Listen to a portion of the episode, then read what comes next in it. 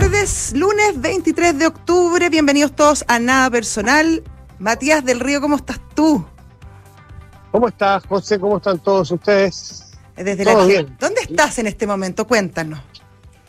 Ay, en el aeropuerto para ir a Chile. O lo que yo esperaba que fuera un viaje a Chile porque mm, porque porque un paro en los sindicatos de los operadores de las mangas tenía que ser ¿ah? eh, paralizó sin previo aviso alguno ah, paralizó las operaciones así que está parado parado en Buenos Aires pero ya está nuevo aviso es mejor que estar parado en otras partes. Bueno claro. No sabría decirte una vez que terminemos de conversar voy a acercarme a algún, algún mesón para que me respondan. Al counter, al counter de, de si me enojo, Si me enojo, si me enojo pago doble. ya, Matías, cuéntanos, ¿cómo está la cosa en Argentina? Vamos a, vamos a lo nuestro. El día después de... es un día de, de mucho, de mucha reflexión y claro, esto es, depende de donde uno se mueva, la verdad, donde uno vaya. Si uno está en el centro de la ciudad, y hoy día particularmente me tocó ir a despachar, moverme mucho por la ciudad en varios taxis, eh, uno no sabe si te dicen una cosa, pero lo que te dice la mayoría es que no pueden entender este país. No pueden entender un país que elija como primera mayoría, todavía no presidente, a quien maneja la economía en una de las crisis más profundas de su historia. La verdad que suena rarísimo. Suena rarísimo. Solamente lo puede entender alguien que conoce muy profundamente este país, que no es el caso de ninguno de nosotros, pero los hechos indican que es al menos curioso, ¿no? Es como que yo elija de chofer para ir a alguna parte a alguien que yo sé que lo he visto chocar 100 veces. Claro, bastante. Entonces, ¿por qué lo elijo? No es que, no sé qué me toca, ¿por qué lo elijo? Es una rareza, una rareza. Y esas rarezas hay que explicarlas. ¿Y cómo se explica? Y la explicación, yo, la explicación a ver, que, yo me doy hablando con periodistas, con gente en las calles, con la pega que uno hace, es que la alternativa era la alternativa era el temor a mi ley. El temor a mi ley, a que, a que mi ley en su campaña hizo mucha, hizo mucho, mucha mención a los planes sociales, hizo mucha mención a los subsidios, hizo mucha mención al Estado, a terminar con los con, la, con las ayudas del Estado. Y bueno, y esto como decíamos en la mañana, esto es como la, es como la poesía de Rubén Darío, ¿no? Mm. Respecto del amor, si lo hacía Rubén Darío, no de la política. Y decía, es como un, tu amor es como un hierro, algo así. Mm. Eh, si, me lo, si me lo quitas, me matas, si me lo dejas, me muero. Hay personas que puede que no les guste lo que está pasando, pero si le quitan el subsidio, le quitan el plan, no tienen con qué comer hoy día. Es así. Claro. Entonces, claro, ellos preferirían una economía abierta, competitiva, donde tú puedas trabajar, tengas posibilidades, pero esos saben que tarda saben, un año, dos años, cuatro años. Oye, Matías, y en los últimos, en los últimos meses, en los últimos meses, no sé, el señor Massa abrió más la billetera, dio más planes, eh, utilizó su cargo de alguna manera también para, para, para asegurarse el puesto, ¿no? Asegurarse por lo menos la segunda vuelta. Te quedas corta. ¿Ya? Te quedas corta. ¿Así? ¿Ah, abrió mucho la billetera, mucho, mucho, mucho y con mucha propaganda. Mira, en el, en el, en el metro, el otro día, en el subte, en, en, un, los cartelitos oficiales, no, es que te lo dijera en un cartel pegado, oficial te decía, precio del valor, te invento, 100 pesos. Con mi ley, 1100 pesos. Ah, ya, o sea, eso es un, intervencionismo brutal, descarado. Sí. claro, claro, claro. Bueno, pero además, muchos recursos del Estado, he escuchado varias cifras, mm, varias de ellas con porcentajes del PIB gastado el último mes. Eh, y gastado y con, y con devoluciones de IVA para el alimento especial. Eh, todo, una campaña muy, muy, muy abierta en favor de. Bueno, es que, es que es conocer un poquito la cultura de, este, de este gobierno, del peronismo, y, cuando están en el gobierno y además a cargo de la billetera fiscal, o sea, era evidente que iba a pasar algo. O sea, este pensar en estas próximas tres semanas va a ser un, una catarata de billetes. Suponemos. Suponemos que, claro, a costa de, eh, a costa de, bueno, de, de, seguir endeudándose a futuro, porque hoy no hay. Claro. Pero, pero claro, la gente también, a ver, la gente también piensa, bueno, ¿qué, pasar, qué pasaría con mi ley? Se sienten muchos de ellos, salvo los que están felices con uno o con otro, mm. pero en el que me ha tocado hablar a mí con muchos, porque me he preocupado de hacerlo, están un poquito entregados, y esa es la, esa es la, esa es la, sensación que uno siente de entrega. te entrega, mira, eh, eh, uno como, para qué estamos con cosas, uno como extranjero se mueve en lugares bastante, por así decirlo, promedio, central, ¿cierto? Vamos a suponer en el entorno de la Plaza de Mayo, o en el entorno de la, qué sé yo, de Plaza San Martín o de Santa Fe, lo mismo. Lo que más o menos todos conocemos, salvo que uno específicamente vaya a un barrio Claro, algún o muy rico o muy pobre. Y en ese promedio, en ese promedio uno saca esta conclusión de que las personas sienten que no tienen mucha vuelta. Y cuando uno camina por las calles más chicas, por aquí, por allá, y camina, camina, camina, ve un porcentaje importante de locales cerrados, locales en desuso, locales con carteles en venta. Se una economía muy muerta. Y en algunos casos, economía sin precio.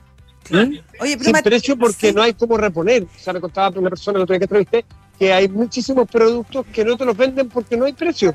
No hay precio de reposición. no saben cuánto cuestan. Punto. Oye, Matías, ya, y eso, bueno, eso, claro, esa, es la locura. Claro, y esa es la locura. Uno dice, ¿cómo, ¿cómo le votan a este tipo que nos tiene así, pero que si no lo tenemos no vamos a tener la ayuda social? Pero ¿cuánto pesa también el estilo Milei, que, que, que obviamente tiene esta, esta locura, esta forma de ser como bien disruptiva, que también me imagino que debe ser un elemento que los argentinos, por mucho que les gusten los personajes y las cosas mesiánicas, igual es atemorizante, es como tirarse un poco también al vacío. Bueno, lo que más te dicen aquí, que votar en contra de Massa era la bronca. Y hoy a la bronca le ganó el miedo. ¿El miedo a qué? A perder los subsidios y la ayuda social, porque hay una pobreza tremenda. Entonces, claro, alguien puede estar enojado, pero tiene más miedo que enojo. Entonces opta por, por eso es que logra esa votación del 36%, que es muy mala respecto de la votación tradicional y la última votación de los peronistas. A los peronistas les fue mal, lo que pasa es que les fue mucho mejor que en las pasos. Claro. Pero, pero les fue, eh, en su historia, respecto a su historia, no tuvieron un buen resultado. ¿Mm? Oye, Matías, eso, eso es lo que pasa. Lo que pasa es que la derecha, la oposición se dividió al dividirse, Massa se nota muy arriba. Claro, pero este, este 5% extra que salió a votar en, en, las elecciones respecto a las PASO es gente que básicamente fue a votarle a Massa. Así se lo explican en Argentina, Probablemente.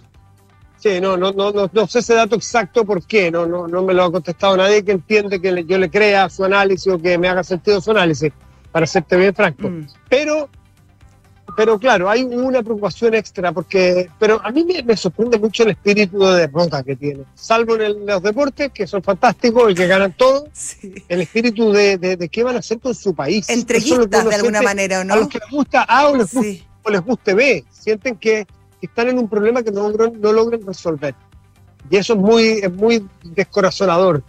Oye, ¿Mm? ¿y la gente que votó Bullrich? ¿Qué pasa con esa gente? Bueno, esa es la pregunta, porque Bullrich es un votante no, no derecha monolítico. En Bullrich, justo por el cambio, hay un zoológico político muy importante. Están los del PRO, que puede ser una derecha más tradicional, y también están los radicales. Y los radicales, alguien dice que antes de mi ley, pueden muchos de ellos ir a votar a Baza. Entonces, eh, el 23% de Patricia Bullrich realmente está en juego. Hoy todos salen a conquistar ese voto. Eh, Sí, se nos quedó pegado, Matías, justo en, el... Sí, Desde mucho, mucho, invitándolos a ellos justamente, una montonera asesina. ¿sí? Eh, te, perdimos, te perdimos un segundo de la parte de que, que, iban a ah, ser los, los radicales ahí. Claro, bueno, los radicales, hay mucha gente que dice que, que cree que los radicales pueden ser más partidarios de masa que de Milei, muchos de ellos, eh, porque, porque no son de derecha clásica, ni menos ultraliberales, entonces eso está por verse. Realmente es un 23% que está en juego. Y además, más eh, Milei maltrató mucho pues. a Patricia Bullrich. Le dijo montonera asesina. Mm. Eh, entonces, las cosas, cosas después hay que retirar esas palabras. Juntos por el cargo, ahora hay que moderarse, Ahora hay que centrarse. Juntos por el cargo. juntos por el cargo. sí. Claro, le dijo, son todos iguales. Y va a tener que salir a hablar con la casta y va a tener que decirse. En fin, Queda mucho juego, querida Josefina, queda muchísimo juego en una Argentina que ya no sabe qué hacer, se da cabezazos porque, insisto, elegir en los mismos y los mismos que tienen el país una de las crisis más profundas que recuerdan, la verdad que suena por lo pronto absurdo. Tremendo. Matías, te vamos a dejar para que vaya a ver el problema de tu vuelo pues. ahora. Muchísimas gracias. Te tenemos. ¿Cuándo te.? Esté muy bien, pues. Te, tengo mañana acá o no? Vamos a ver si llego mañana. No tengo idea, pues, ojalá. Pues. Hay novedades, Matías. Hay gente, hay, hay auditores que estaban ahí. no sé, Matías, ¿me escucháis? ¿Cómo? Hay auditores que estaban ahí cerca tuyo, ¿ah? chilenos que se devuelven ahora, están en el mismo vuelo y me dicen que ellos tienen datos de que en 10, 15 minutos más les pueden decir si llegan a un acuerdo la gente que está trabajando en las cintas de maleta, que están en paro. Y, ahí ah, se podrían empezar a, reagendar los vuelos. Les va a llegar un chequecito para que pongan la, huelga. Buena noticia más dado, Enrique Javier. Ya, pues querido, que les vaya súper bien. Ya, un abrazo. Un abrazo. Chao, chao. Chao. ¿Vamos a los titulares? Vamos a los titulares.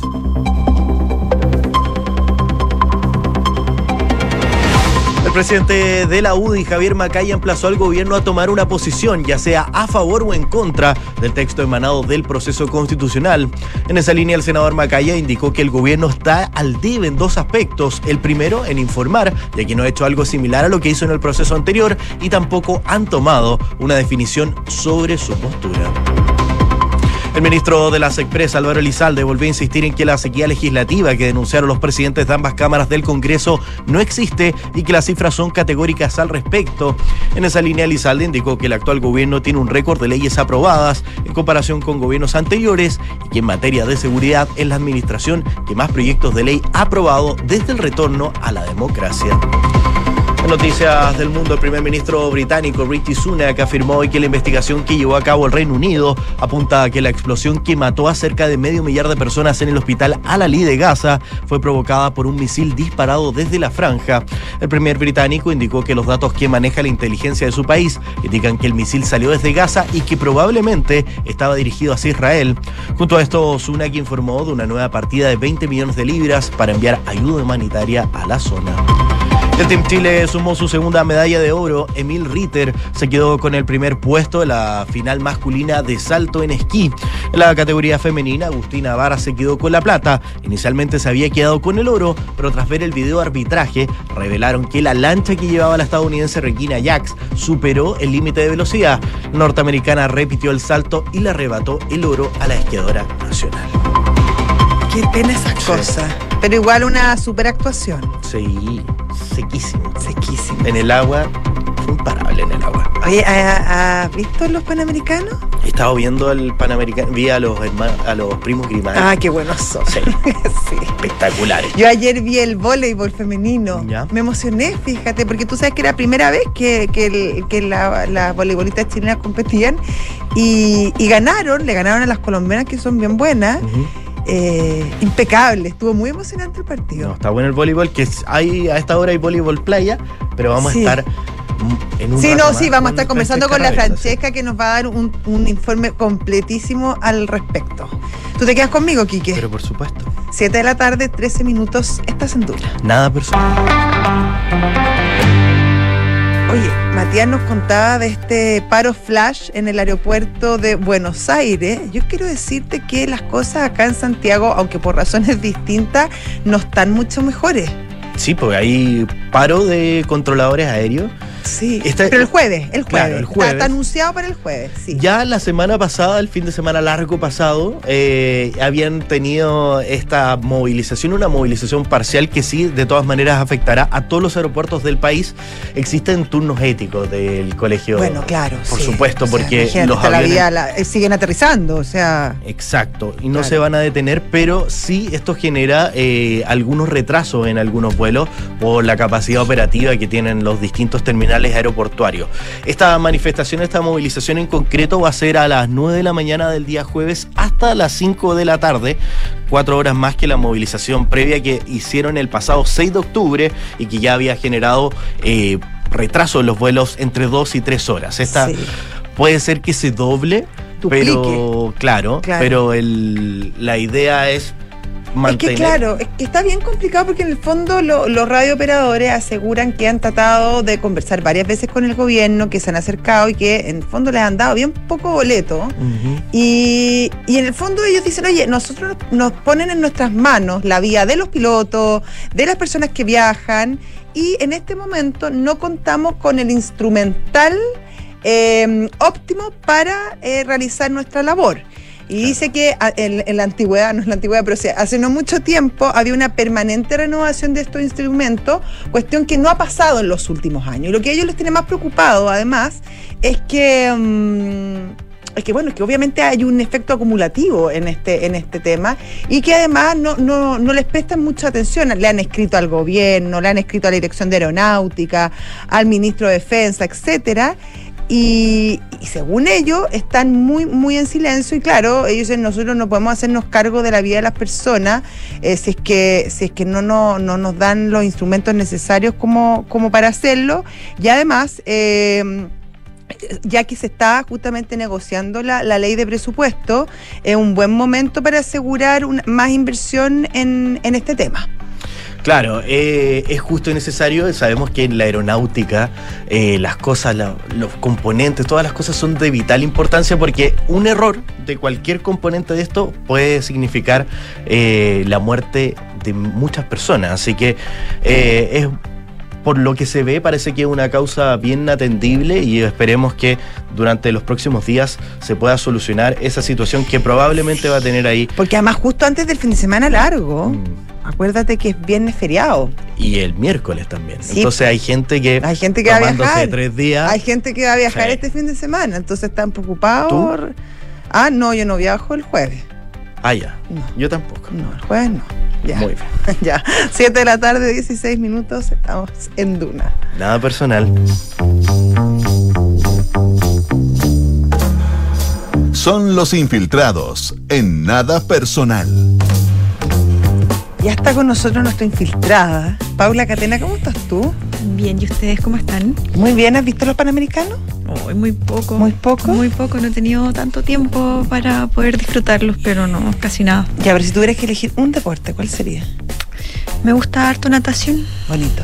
sí. me gusta. Ya, muy bien. Así que eso entretiene, me entretiene, sí, pero... Pero eso está todo vendido hace como mucho tiempo, así que igual no tenía posibilidad de ir a verlo en vivo. No, pero bueno. Ya, ya En fin. Hablemos de otro chascarro. Ahora la tercera es la vencida. Veamos, veamos. Estoy toda chascona, estoy viendo, pero... igual, ¿qué importa? Pero, eh, bueno, la tercera es la vencida, al parecer, para Miguel Crispi, el jefe de asesores del segundo piso de la moneda fue citado, ¿se acuerdan que conversábamos la semana pasada acerca de ver si es que la comisión investigadora iba a citarlo o no por una tercera vez, ya que estaban todos estos cálculos políticos de si es que a ellos les convenía también o no? Esto en breve resumen, porque recordemos que el gobierno había dicho que había, había eh, desistido de dos oportunidades de ir, bajo el argumento, o sea, distintos. El primero de que era un funcionario que no era funcionario público, sino que estaba contratado en horarios y después de que eh, los asesores de la presidencia deberían de tener un resguardo especial, que están en una categoría distinta y un estatuto, un estatuto distinto, claro. especial, lo que fue refutado eh, sin pelos en la lengua por el Contralor eh, no le de la República. No, no, nada. Y eso obligó al gobierno a rediseñar toda la estrategia. La semana pasada, eh, Crispi envía un correo electrónico diciendo sí, estoy dispuesto a acudir, pero ojo que para hablar acerca de mi rol de cuando fui subsecretario de la Subtere, en ese rol. Sin embargo, la comisión investigadora hoy de forma unánime, lo que también es una señal de que ha ido perdiendo respaldos en el oficialismo eh, CRISPI, porque también ahí hay parlamentarios eh, de los partidos de gobierno en esa instancia, eh, deciden citarlo por tercera vez, pero ojo como jefe de asesores y no en esta calidad que habían pedido en el gobierno. Pese a eso, el gobierno eh, da la respuesta porque la presidencia confirmó que va a asistir Miguel Crispi. Después la misma vocera de gobierno, Camila Vallejo, también confirmó su asistencia. Decide que eh, va a concurrir a esta, esta instancia fiscalizadora que finalmente indaga todos estos cuestionados convenios entre eh, fundaciones y reparticiones del Estado. Eso es lo que eh, se está investigando ahí la arista más política, porque recordemos que está esta eh, vía judicial paralela, que es la investigación que lleva adelante el Ministerio Público. Y en este contexto, eh, bueno, Crispi va a acudir y ahí las preguntas lo que quieren que responda no es solo eh, todo esto que tuvo que ver cuando fue eh, subsecretario, sino el objetivo y a lo que va a apuntar la derecha es a que diga esta respuesta que ha puesto en aprietos en más de una oportunidad al gobierno, que es cuando se entera el, gobierno de este caso de democracia viva Y ahí eh, la preocupación. Más que el gobierno del presidente, porque claro, porque, porque ellos se las, después se la sacaron que se lo supo la, la, la, Claro, pero es que se supone que, y lo que suponen es que si en caso de que le preguntaran a Crispi, bueno, ¿y usted supo o no supo? Él como militante de Revolución Democrática, eh, cercano a los dirigentes de su partido, uno de los fundadores de esa colectividad, algunos suponen que, bueno, que claramente le tienen que haber advertido a él en su momento, eso es lo que creen en la derecha y que por ende él debió, como es un cargo de confianza del presidente Boric, haberle avisado con antelación. Y eso es lo que está buscando, claro, que golpea a ver si salpica al mandatario, sobre todo en un escenario en donde se habían enredado previamente que si se enteraron el 16, que es el día de la publicación de este medio de Antofagasta, el medio regional, que da a conocer la noticia.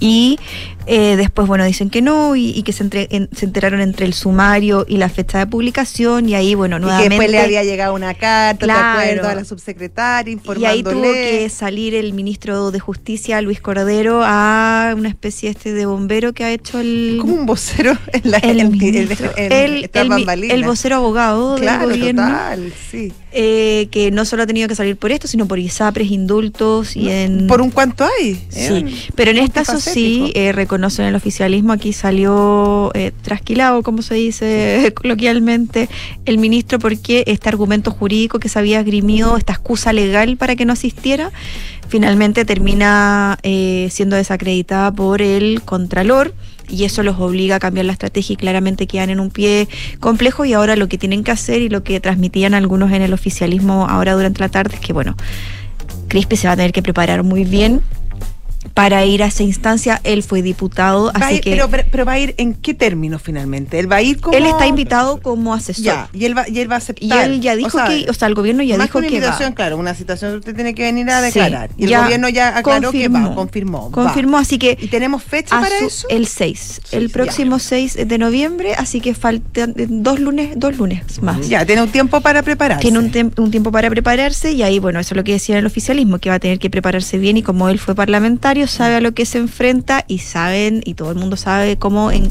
cómo evolucionan esas instancias que de repente son puro criterio, la verdad, y emplazamientos bastante duros. Así que sabe a lo que va, hay que ver el tenor de que se, cómo se va a desarrollar, desarrollar esa, esa sesión. Y lo otro es si es que alguien del gobierno lo va a acompañar, lo van a blindar, lo van a arropar, o, las señales que lo van a mandar solito a sentarse ahí con eh, con, con, el resto de los parlamentarios. Y eh, lo, que tiene, lo que tienen que resolver también, y eso se tiene que resolver mañana, hay que ver si en el caso de que no pidan eh, prórroga, eh, recordemos que está pendiente que el Ejecutivo le envíe la respuesta a la Contraloría General de la República, porque ellos abrieron esto, le pidieron cinco días para responder a esto de de por qué, habían, decidido, ausentarse. Entonces el gobierno tiene plazo hasta eh, mañana para entregar ese escrito, de no ser que pida prórroga, pero a lo que lo que decían es poco probable, estaban trabajando para cumplir el plazo. Oye, eh, Paula, yo no sé, no, no, en estas instancias tú vas, te citan, contestas, puedes de, eh, negarte a contestar ciertas preguntas y decir yo eso no lo voy a responder? Sí, pueden, no habría problema. Pueden absolutamente, o pueden, él, el cómo, lo que él diga ahí en, la, en las respuestas que dé, o sea, tiene total libertad para hacerlo. El, tema es que no se presente y eso es lo que se abrió. Claro, que eso fue el tema eh, finalmente. La, polémica. Y por lo mismo digo que ahí se va a tener que preparar bien porque probablemente si puede decir no voy a responder a eso o desviar la atención, pero le van a estar preguntando, conociendo a los parlamentarios de la oposición obviamente también le van a increpar una y otra vez, ¿no? y, ahí qué, era lo que escondía y a qué teme y por qué se demoró, por qué se demoró si termine viniendo igual, por qué se demoró tanto y dio tantas vueltas. Si no responde, si empieza no a mm. decir no voy a responder esto o esto ya lo respondió el gobierno o esto ya lo aclaró, bueno, va a quedar esta sensación o va a intentar querer instalar de que aquí el gobierno está tratando de ocultar algo. Ese va a ser el argumento que va a empujar la, la oposición. Esto en un contexto que el propio presidente Boric, ¿se acuerdan que tuvo que abordar el tema la semana pasada cuando todavía estaba en China y dije y le dijo, no, bueno, el jefe de los asesores va a asistir porque aquí no hay nada que ocultar. Mm. Ese fue el mensaje eh, grueso que, que baja el presidente Boric Porque ese es como finalmente el temor que hay en el gobierno, de que se instale esta sensación de que hay cierto grado de eh, querer ocultar las cosas, de, o que de no querer o que entregar la información. al menos la información. Recordemos que por ese tiempo, por esos días eh, era el plebiscito de la constitución pasada. Entonces, Sí. claro, a lo mejor también hay muchos que, que, o sea, que creen que quizás se dilató un poco eh, dar a conocer la noticia justamente para no, no seguir afectando el proceso Mm. eleccionario. Bueno, hay que ver qué pasa ahora, cuál va a ser el- la bajada que va a tener Miguel Crispi. Eh, lo cierto es que esto es- el hecho de que te- te- tenga que asistir es una derrota para el gobierno, es un escenario que no querían porque saben que es riesgoso, porque hay una investigación en paralelo judicial, se expone eh, un asesor eh, directo de confianza del presidente, todo lo que diga después, como se dice, puede ser usado en su contra. Finalmente eso, eso, eso son eh, frases que adquieren relevancia en estos momentos cuando sobre todo quieren sacar este tema, este lío de plata, este lío de convenio y fundaciones de la moneda y pareciera ser que no lo deja y no lograr instalar agenda en un escenario que además es bastante complejo porque no tienen nada, no hay ningún proyecto fuerte ahora que estén, No. salvo el presupuesto. eh, pero que es una materia que tienen que discutir todos los gobiernos durante todos los años que les toca, eh, está en tramitación en el Congreso, pero pensiones está ahí medio que en el refrigerador, aunque el gobierno dice que ya no, pero la verdad es que ahí está, no ha avanzado. Entonces está compleja la cosa para el gobierno. Paula, había una opción de que el gobierno ganara un pequeño puntito, que no sé si ya se desestimó, que era la opción de que por parte esta comisión tuviera carácter de secreta por la cantidad de información que maneja el jefe de asesores y que era también uno de los argumentos que tenía el ministro de Justicia, Luis Cordero, Mm. de este decreto administrativo que había quedado en la administración de la presidenta Michelle Bachelet, donde las comisiones investigadoras no citaban a asesores del gobierno por a asesores presidenciales por la, la información sensible que ellos manejaban y que de repente conversando en alguna instancia se podía Bueno, podrían pedirlo, hay que ver si los parlamentarios van a acceder. En su momento el ministro de Vivienda, Carlos Montes, lo hizo. Hubo una parte de la sesión que fue secreta, pero ahí se abre otro cuestionamiento. ¿Para qué tienes una comisión investigadora que busca transparentar ciertas, eh, ciertas eh, grises si es que después vas a hacer que sea secreta? Y ahí es donde la, la pelota podría recaer de nuevo en esos parlamentarios que integran esa comisión investigadora. Entonces sería, podrían cuestionarlos por eso. Pero sí es una alternativa que está sobre la mesa y hay que ver si los parlamentarios van a acceder. Me parecería extraño que sí accedieran a que fuera completa, secreta toda la sesión, dado que parte de la lógica de invitarlo es de- en la lógica estoy pensando en lo que ellos transmiten Mm. eh, políticamente como diseño es que esto tenga un cierto costo para el gobierno y por lo Claro. tanto si se transmite y se muestra lo que él dice, que esté en la palestra, que esté teniendo que responder por este asunto, a ellos les suma en términos de estrategia política. Entonces sería raro que sí accedieran, quizá una parte y otra no, Sí. pero Bueno, está la alternativa. Y la no hay un argumento tan fuerte, porque en esa instancia el ministro Carlos Montes pidió que fuera secreta una parte de la comisión, porque ya el sumario administrativo que estaba haciendo el ministerio ya tenía algunas conclusiones y que Claro. eran parte de la arista Él, lo que llevaba, claro, lo que llevaba ahí el ministro Montes eran como nombres nuevos de personas que podrían estar vinculadas, pero como no había corro, eh, no había no estaba comprobado de que efectivamente todo era como pesquisas internas del ministerio, eh, no quisieron exponer los nombres por esto de la presunción de inocencia, etcétera, etcétera. En este caso se supone que él va a responder por asuntos que lo involucran directamente a él.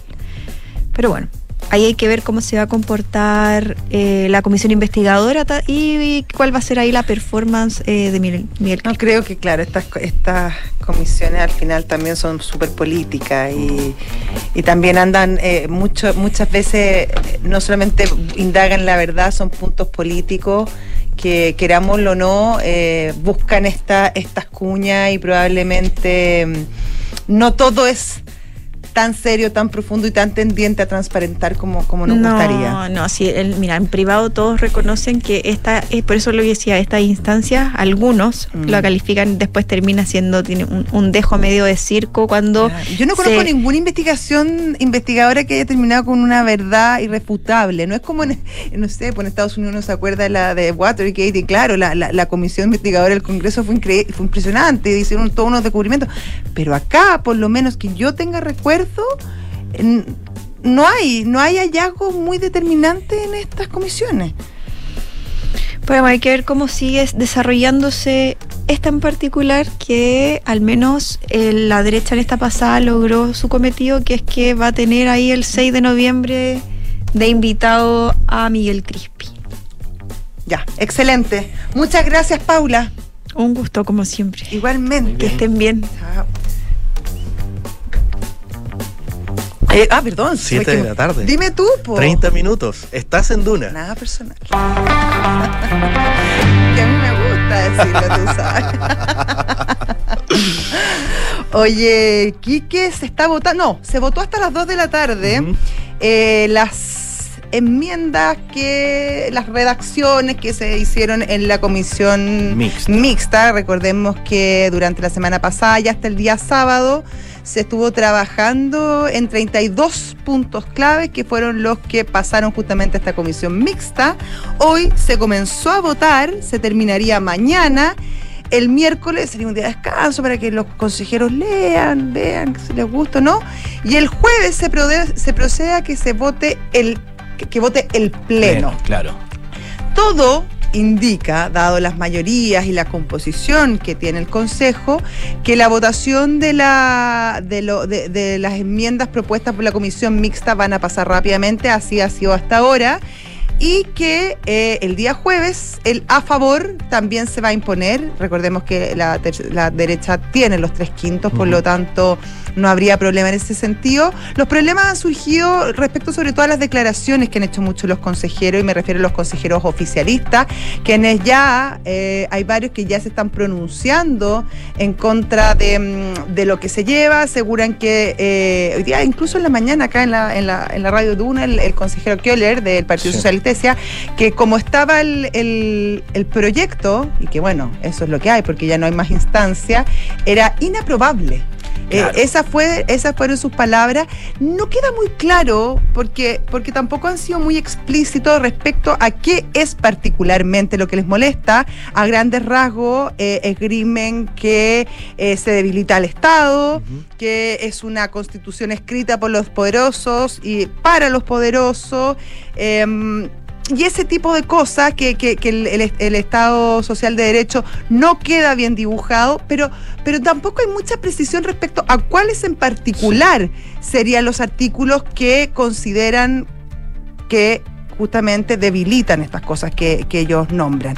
Eh, en, en concreto, em, la comisión mixta eh, aprobó la, la, la, mm, la, ¿cómo se- la objeción de conciencia, pero no habla de conciencia, de objeción de conciencia institucional, eso lo deja a la ley. Eh, respecto a otros los temas que eran complejos, el tema de las contribuciones, es aprobado la, la que se, se- ya no hay más contribuciones para la primera vivienda, pero se le ponen ciertas restricciones respecto al tipo de ingreso, etcétera, y también se le ha- se hace más bien em, eh, progresiva en el tiempo. Claro. No va, va a ser, no va a ser todo de una vez. Va a partir a partir de 2026 y así progresivo en el tiempo. Bueno, y otra serie de, de temas son 32. Em, que obviamente, como te decía, se han ido aprobando rápidamente, pero que eh, sobre todo para el oficialismo, Convergencia Social, ya decía que está seguro que el texto iba a ser rechazado en diciembre, em, no ha gustado en el oficialismo. Claro, desde el Partido Socialista hoy día también se le preguntó a la, la- la presidenta de esa colectividad, la senadora Paulina Bodanovich, quien tuvo también una reunión junto a amarillos y demócratas, se juntaron hoy en el Congreso. A la salida se le preguntó y dijo que la colectividad en pleno no, no está de acuerdo con este texto, que probablemente va a ganar la opción en contra. Todavía sí. Pero el Partido Socialista todavía le dio una vuelta, dijo, todavía no Sí. estamos tan decididos. O sea, todo indica que van a, van a rechazar o van a votar en contra, como se llama ahora, pero, pero no ha sido todavía tan explícita la, Exacto. la directiva del Partido Socialista. Es que probablemente está faltando hoy una bajada que sea más constitucional y donde en el fondo eh, porque nosotros recibimos los insumos de lo que nos cuenta la gente que está dentro de, la convención, los que tienen argumentos a favor y que encuentran que el texto está muy bueno y los que tienen, eh, tienen argumentos en contra, pero no hemos tenido todavía la instancia de poder hacer una comparación en el articulado y poder analizar específicamente bien qué son las cosas que molestaría a uno u a otro sector.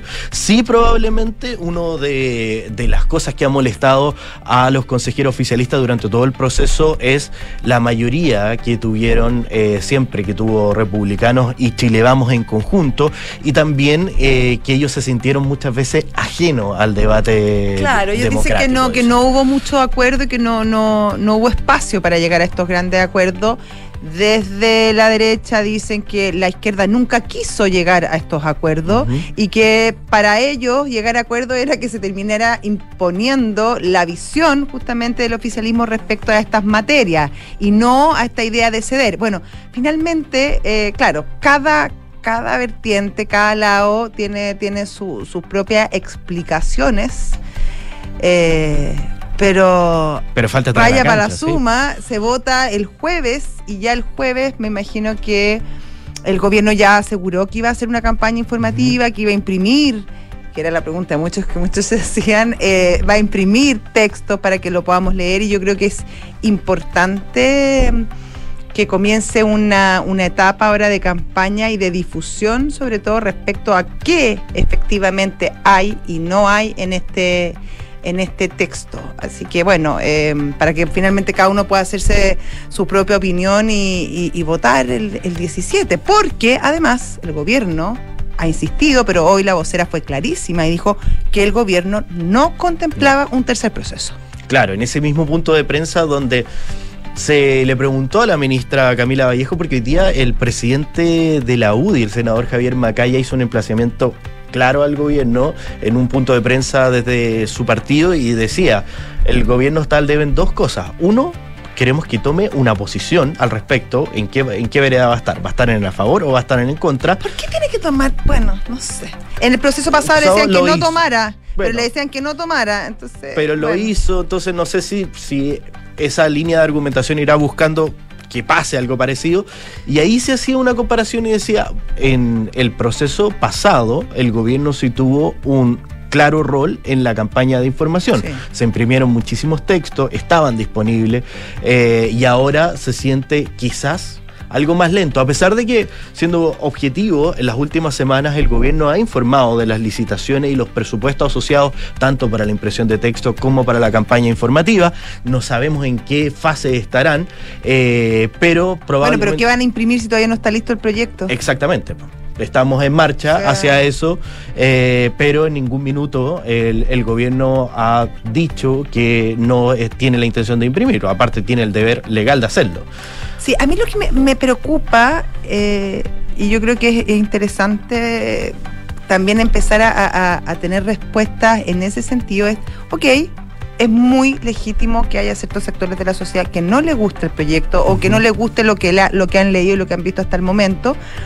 Pero cuando un gobierno dice, nosotros no estamos eh, abiertos a un tercer proceso, ¿qué ofrecen los, los partidos o los líderes que están en contra de, de, esta constitución. Y es interesante ahí conocer, eh, y sería interesante que los líderes del Partido Socialista o del Frente Amplio, del Partido Comunista, o, o, de aquellos que han manifestado bastantes aprensiones respecto al, texto, que son súper legítimas y, yo creo que en algunos casos también muy, muy atendibles, em, ¿qué proponen? Porque, porque la sombra de, tener un proceso abierto tanto tiempo no ayuda en nada. No ayuda a la estabilidad del país, no ayuda al reencuentro del país, no ayuda a tender puentes entre, entre los distintos sectores y además sigue atentando contra la posición de Chile frente al mundo. O sea, ya nos critica, nos critica una, una clasificadora de riesgo porque somos incapaces de llegar a acuerdos. Y si no llegamos incluso al primer acuerdo, que es la constitución, es un tema que es súper relevante. Entonces, ¿qué nos proponen? Eh, a todos para encauzar justamente eh, este tema que además radica también en un, Congreso sumamente fragmentado, que es justamente uno de los temas de los cuales se hace cargo la Constitución. Claro, ahí lo que dice el libro es que el poder constituyente está en el Congreso, ya tienen quórum bastante más bajo de tres quintos para poder hacer reformas a, la Constitución, eh, pero tampoco hay una postura, claro, como decías tú, programática de los partidos que ya se empiecen a ¿Cuál es el, ¿Cuál es el, el incentivo para que el Congreso vote una, una ley que limite eh, la acción de los, o sea, que limite, por ejemplo, la cantidad de, diputados o que o que restrinja, por ejemplo, el porcentaje de votos que tú necesitas para salir eh, electo o que, por ejemplo, se disminuya la cantidad de parlamentarios que pueden ser electos por cada circunscripción. ¿Cuál es el incentivo? No, ninguno. Entonces, claro, cuando nuestro gran problema es justamente ese, hoy en día, entre muchas otras cosas, pero el que nos tiene fregado, el que no nos permite llegar a acuerdo, el que pone obstáculos permanentemente, eh, etcétera. Pucha, sería interesante eh, que, claro, ¿cuál es el plan B? Mm. Bueno, vamos a ver que todavía a pesar de que ya hay muchas declaraciones, ya hay muchos líderes de, distintos tipos que ya empiezan a tomar eh, posturas sobre si van a estar a favor o en contra, lo concreto es que el texto completo aún no lo conocemos. Es verdad. Eh, y vamos a tener que esperar qué pase el jueves, donde probablemente ya sabemos cómo va a terminar, pero de ahí en adelante ver y reconocer el texto para poder empezar a evaluarlo en su mérito. Excelente. Ya, 7 de la tarde, 40 minutos, estás en Duna. Nada personal. Saludamos a nuestros pisadores, ¿te parece? Por supuesto. Ya, pues parte tú, a querer invitado. Voy. ¿Estás pensando en asegurar tu vehículo? Si contratas el seguro de auto Zurich entre el 10 y el 31 de octubre, estarás participando por un viaje a Miami para dos personas. Conoce y contrata esto en zurich.cl. Universidad Antes Bello, acreditada en Chile a nivel de excelencia por seis años y en Estados Unidos por el máximo periodo, invita a su simulador de becas. Becas hasta un 100% en arancel y matrícula en www.unap.cl. ¿Y te gustaría simplificar la gestión de los beneficios en tu empresa? En Betterfly integran todos los beneficios y los dejan a un clic de tus colaboradores. 7 de la tarde, 41 minutos, nos vamos a una pausa. Estás en Duna. Nada personal.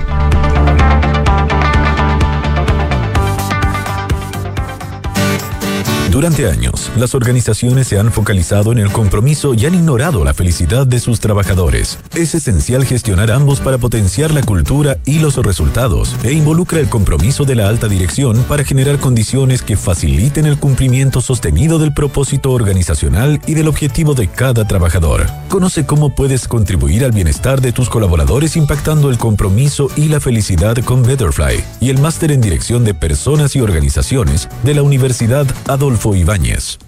En Universidad Andrés Bello creemos en la igualdad de oportunidades. Por eso ofrecemos becas hasta el 100%. Ahora puedes financiar la carrera teniendo una beca estatal, además de la otorgada por nosotros, porque nuestras becas son complementarias a las del Estado, porque te queremos en nuestra universidad. Acércate, nosotros te ayudamos. Conoce tu beca en unab.cl. Para las curvas del camino, en Zurich tenemos diferentes seguros de auto que se adaptan a ti y tus necesidades. ¿Y si necesito contratar un seguro que tenga asistencias? ¿Y si busco planes a la medida de mi vehículo? Sí a todo. En Zurich protegemos tu vehículo con seguros de auto que se adaptan a ti. Además, si contratas desde el 10 al 31 de octubre, participas por un viaje a Miami para dos personas. La compañía que asume el riesgo es Zurich Chile Seguros Generales S.A. Válida solo para las pólizas adheridas a la oferta y contratadas entre los días 10 de octubre de 2023 al 31 de octubre de 2023. Participan en el sorteo aquellos quienes cumplan términos y condiciones contenidos en la fase de la oferta. Requisitos de asegurabilidad, limitaciones, exclusiones y detalles de condiciones en base del concurso en Talana es la única app para los equipos de recursos humanos con todo integrado en un solo lugar para ti y tus colaboradores. Talana es una plataforma amigable e intuitiva, con más de 7 años digitalizando las áreas de recursos humanos. Atrae, contrata, compensa, gestiona y evalúa a tu equipo desde un solo lugar y cumple los objetivos de tu empresa. Conoce más en talana.com. A mediados de 1985 apareció The Dream of the Blue Turtles, el primer trabajo como solista de Sting. Luego de ocho años junto a The Police, el artista inglés proponía un estilo absolutamente nuevo en su carrera. Dejaba de lado su lado más punk para empezar a coquetear con el jazz. Esta es la historia que te contaremos hoy desde las ocho y media en un nuevo capítulo de Sintonía Crónica Debut en Duna 89.7. La fiesta del deporte panamericano está en Duna. Esto es Santiago 2023 con Francesca Ravizza. ¡Qué nivel! ¡Qué nivel! Pero tú me decís que tiene cortina, qué elegancia, Francesca Ravizza, ¿cómo estás tú? No esperabas menos de mí, me imagino. No, no, jamás, jamás, jamás, jamás, pero, pero es como, es algo tener la cortina. Eh, oye, lo hicimos para los de Lima, ¿cómo no lo íbamos a hacer para los de Santiago 2023? Es verdad, te estamos viendo, Francesca. Sí, estoy en la sala de prensa. Ah, mira. Ya, cuéntanos, cuéntanos, ¿qué se conversa en este momento? Mm, mira, acá hace un ratito atrás, hace como una hora, no, tanto tampoco, nadó Crystal Cobrit los 800 metros libres. Eh, ovacionadísima, a pesar de no haber conseguido medallas, se quedó con el, con el cuarto lugar. Impresionante la piscina repleta, estaba el presidente de la República, estaba también el ministro del Deporte, Jaime Pizarro, estaba también la alcaldesa de Ñuñoa, ya que recordemos la piscina y el centro eh, del Estadio Nacional se encuentra en la comuna de Ñuñoa. Ganó la última serie, quedó cuarta, estuvo muy cerquita de ganar la medalla. Eh, esa era una medalla que se, que se, que se esperaba, que se consideraba dentro del medallero chileno, ¿no? Podría ser, pero, pero el COVID cuando salió de la de la, de la prueba y después fue a la zona mixta con los periodistas y le preguntaron precisamente por eso. Dijo que ella no trabajaba por medallas, sino que trabajaba por marcas, por tiempo, y no le gustó mucho el tiempo que dijo. De hecho, ella dijo que, que su tiempo fue más o menos. Mm. Esperaba ella un mejor tiempo, esperaba una medalla. Eh, ella, no, esa no es su prueba, la prueba de Crystal Code son los 1500 metros que van a dar el ah, a partir de las 4 de la tarde. Entonces, de hecho, ella un poco también agradeció que la prueba de los 800 hubiese sido primero, porque se saca los nervios de tener el público eh, en casa, de, de ser ovacionada. Eh, y además ella, los 1500 metros, ella ya está, no está clasificada directo a los Juegos Olímpicos de París 2024, sino que ella tiene una marca olímpica B, que significa que ella hizo una marca, la hizo hace unos meses en Estados Unidos, que, que, que es considerada una marca clasificatoria para los Juegos Olímpicos, pero no es una, una marca que te lleve directamente a los Juegos. Entonces, es que, es que ella no logra clasificar directamente en Santiago 2023, no consigue la marca, ella tiene una alternativa de poder eh, nadar en, en París 2024 por em, un, una, una, una eh, un cupo que se llama de universalidad, que es que que no hay ningún chileno nadando en los Juegos Olímpicos, el coach eh, puede solicitar que Crystal Cobris nade porque tiene una marca olímpica. Entonces es prácticamente un hecho que Crystal va a estar en sus sextos Juegos Olímpicos. Hoy día estuvo en sus sextos Juegos Panamericanos con 37 años. Es la nadadora en todas las pruebas que más Juegos Olímpicos tiene en el cuerpo, así que de verdad fue impresionante eh, lo que hizo, fue, fue muy emocionante estar ahí y las buenas noticias no solamente llegan desde la natación, porque el Team Chile hoy día sumó su segunda medalla de oro panamericana, lo hizo en, en el esquí náutico con Emil Ritter, que en la categoría de salto masculina se quedó con el oro y en la categoría femenina pasó algo súper ingrato porque también Agustina Varas había conseguido inicialmente el oro y el VAR le, le negó ese oro y finalmente terminó con la plata, porque en el esquí náutico también hay VAR, porque las lanchas que, que llevan a los, a los nadadores tienen un GPS, porque tienen un límite de velocidad. Y eh, en el tercer salto de la, de la estadounidense Regina Jacks, que finalmente fue ella la que se quedó con el oro, se detectó que la lancha iba más a, mayor velocidad que lo permitido, por lo que los jueces le dijeron que repitiera su salto. Y cuando repitió su salto, hizo mayor puntaje que Agustina Vara y finalmente se quedó con la plata. Hay más medallas también que hemos obtenido hoy día en el. Oye, una bien emocionante, la de mm, la de Arancha Villalón. Ah, esa fue ayer. Esa fue ayer. En, la, bicicleta contra reloj. Es que ese fue muy emocionante por toda la, por toda la connotación que, que tiene ella, por lo que le tocó vivir mientras se preparaba. Recordemos que, que, se murió su hermano eh, durante su preparación. Em, yo creo que fue bien emotivo ese momento, ¿no encuentras tú? Súper emotivo, además que se enteró por la por la prensa que había ganado el, el bronce porque está estaba en zona mixta conversando con los periodistas y ahí un periodista le dice, oye, me acaban de informar que te quedaste con el bronce y ahí se pone a llorar y después le dice a los periodistas, por favor, les pido disculpas, que quería estar con mi entrenador, después converso con ustedes y ella dice que esta, esta medalla le sabe a oro, por eso mismo, porque se murió su hermano, de hecho hoy día eh, en alguna transmisión con un canal oficial donde la entrevistaron, hizo un llamado a las autoridades a poner eh, fin a la, a la delincuencia en nuestro país que está desatada porque ella dijo que a su hermano lo mataron de puente, eh, en algún minuto dijo que lo mató un sicario, no está muy claro, pero pero da lo mismo como, se murió y, y, es una pena en tremenda. Extrañas condiciones además, claro. claro que que tuvo también hoy día hubo más medallas en el en el remo que también es una un deporte donde Chile esperaba eh, medallas ganó la categoría M4 mixto se quedaron ahí con la plata también en la categoría W4X que es con remo corto que ahí estaban también las hermanas Abraham eh, en el 8 timonel también Chile obtuvo medalla de bronce actualmente en el medallero Chile va séptimo con, eh, 16, con 14 medallas, dos de ellas de oro, seis de ellas de plata y seis de ellas de bronce. Oye, Frank, ¿eso es bueno en nuestro récord, así, récord histórico? Eh, no, todavía no, todavía no es nuestro récord histórico, pero todavía quedan muchos juegos por delante. Por eso, pero a esta altura del partido estamos haciendo un buen papel. Estamos haciendo un papel, sí. Aparte que también hoy día hubo medalla eh, y, en, el, en, el, en, el, en el esquí náutico, como te estaba diciendo, mm. Y uno de los, uno de los esquiadores es Matías González, el quedó con el bronce en figura y tiene solamente 15 años. Entonces, lograron lograr un bronce con 15 los Juegos Panamericanos, eh, súper emocionante y tiene mucho futuro para los Juegos Olímpicos y, ¿por qué no? Eh, en, los, en los próximos Juegos de Barranquilla para la plata o al oro. Como esa niñita de... Es niñita, porque una niñita de 13 años, la, la canadiense que ganó en skateboard. Sí, impresionante y también hay una brasileña que es doble medallista, que también en el skateboard. No, la verdad es que los Juegos Panamericanos están con, con deportistas muy jóvenes, con deportistas experimentados. Oye, estos hermanos ciclistas, ¿qué me decís los dos de plata del fin de semana? Los Vidaurre. Catalina y Martín Vidaurre. ¿Cómo lloraba Martín que quería el oro? Sí, lo que pasa es que Martín Vidaurre es eh, campeón mundial sub-23 de mountain bike entonces él cuando terminó la medalla, cuando terminó la carrera, dijo, y aparte que estuvo liderando toda la carrera.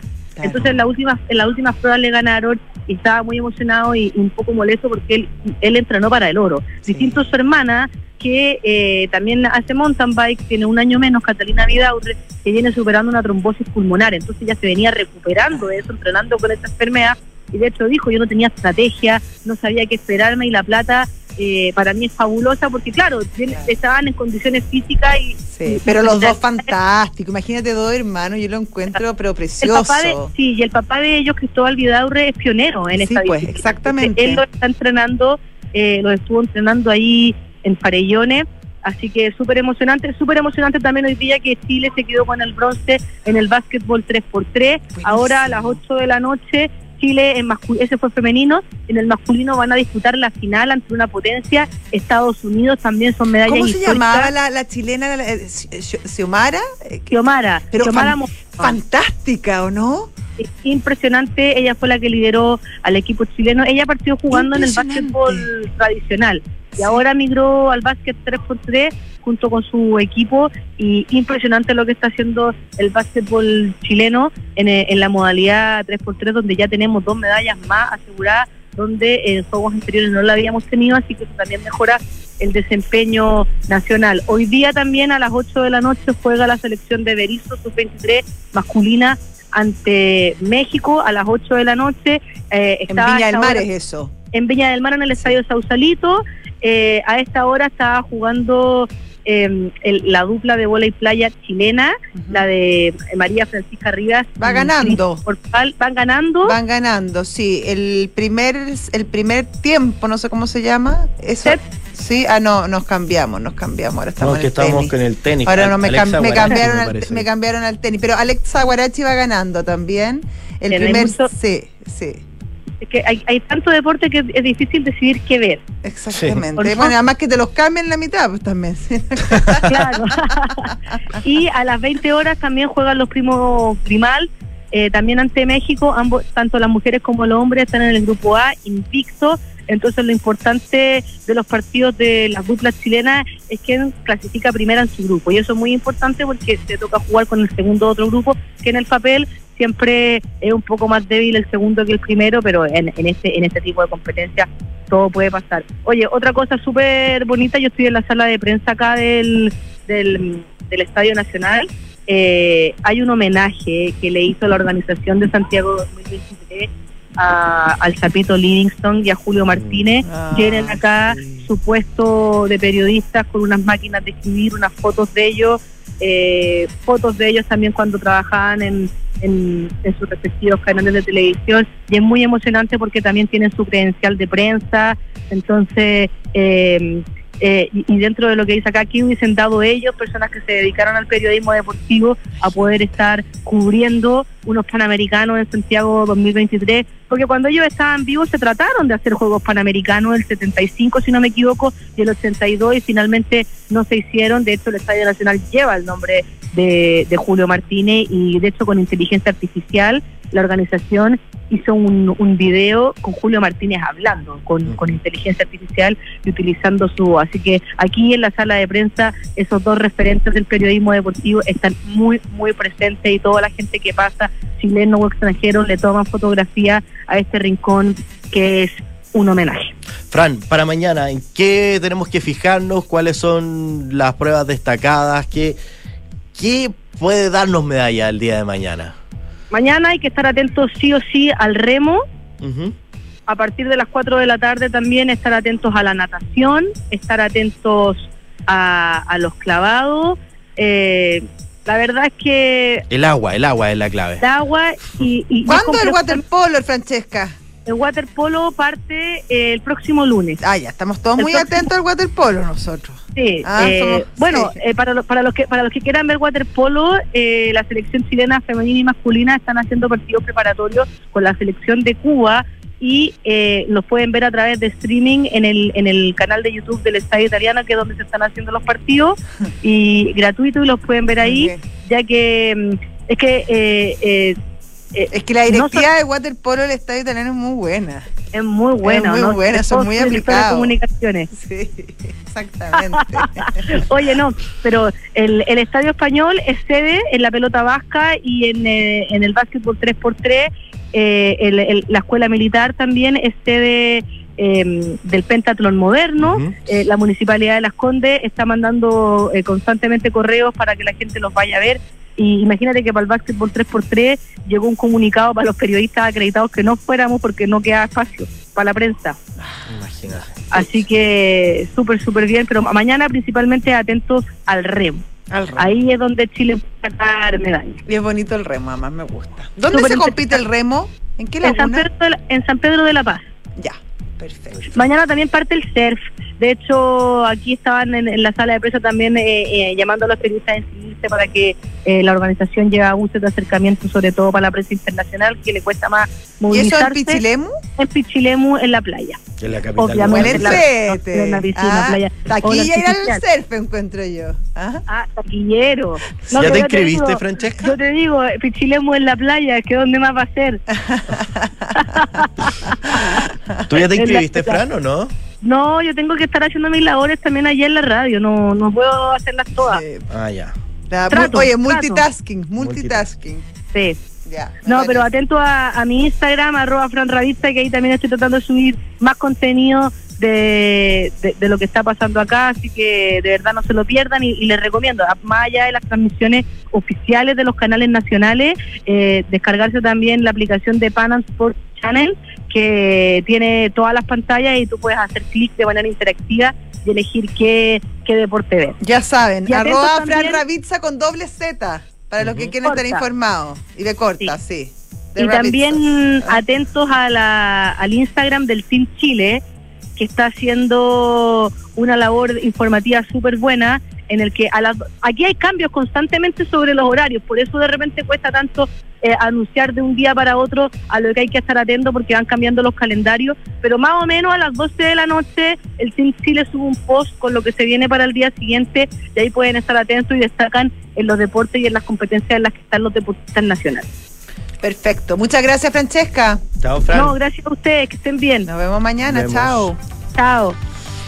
Nos Hoy vamos. Nos vamos, terminamos este programa lleno de puntos cardinales. Buenos Aires, Estadio Nacional. Pero ubícate la cantidad de, de enviados especiales que tienen nada Una personal. cantidad de ¿ah? recursos que tiene este programa. Y en, en los lugares como donde hay que estar. Exacto. Sí, impresionante. Solamente te mandamos un abrazo, Matías del Río. Esperamos tenerte aquí con nosotros. Sí, ojalá que tome su avión. Sí. Si no, estaremos de, de todas maneras mañana a esta misma hora haciendo nada personal. Sí, no sabemos de dónde. pero ahí estaremos. Un abrazo, chao. Chao.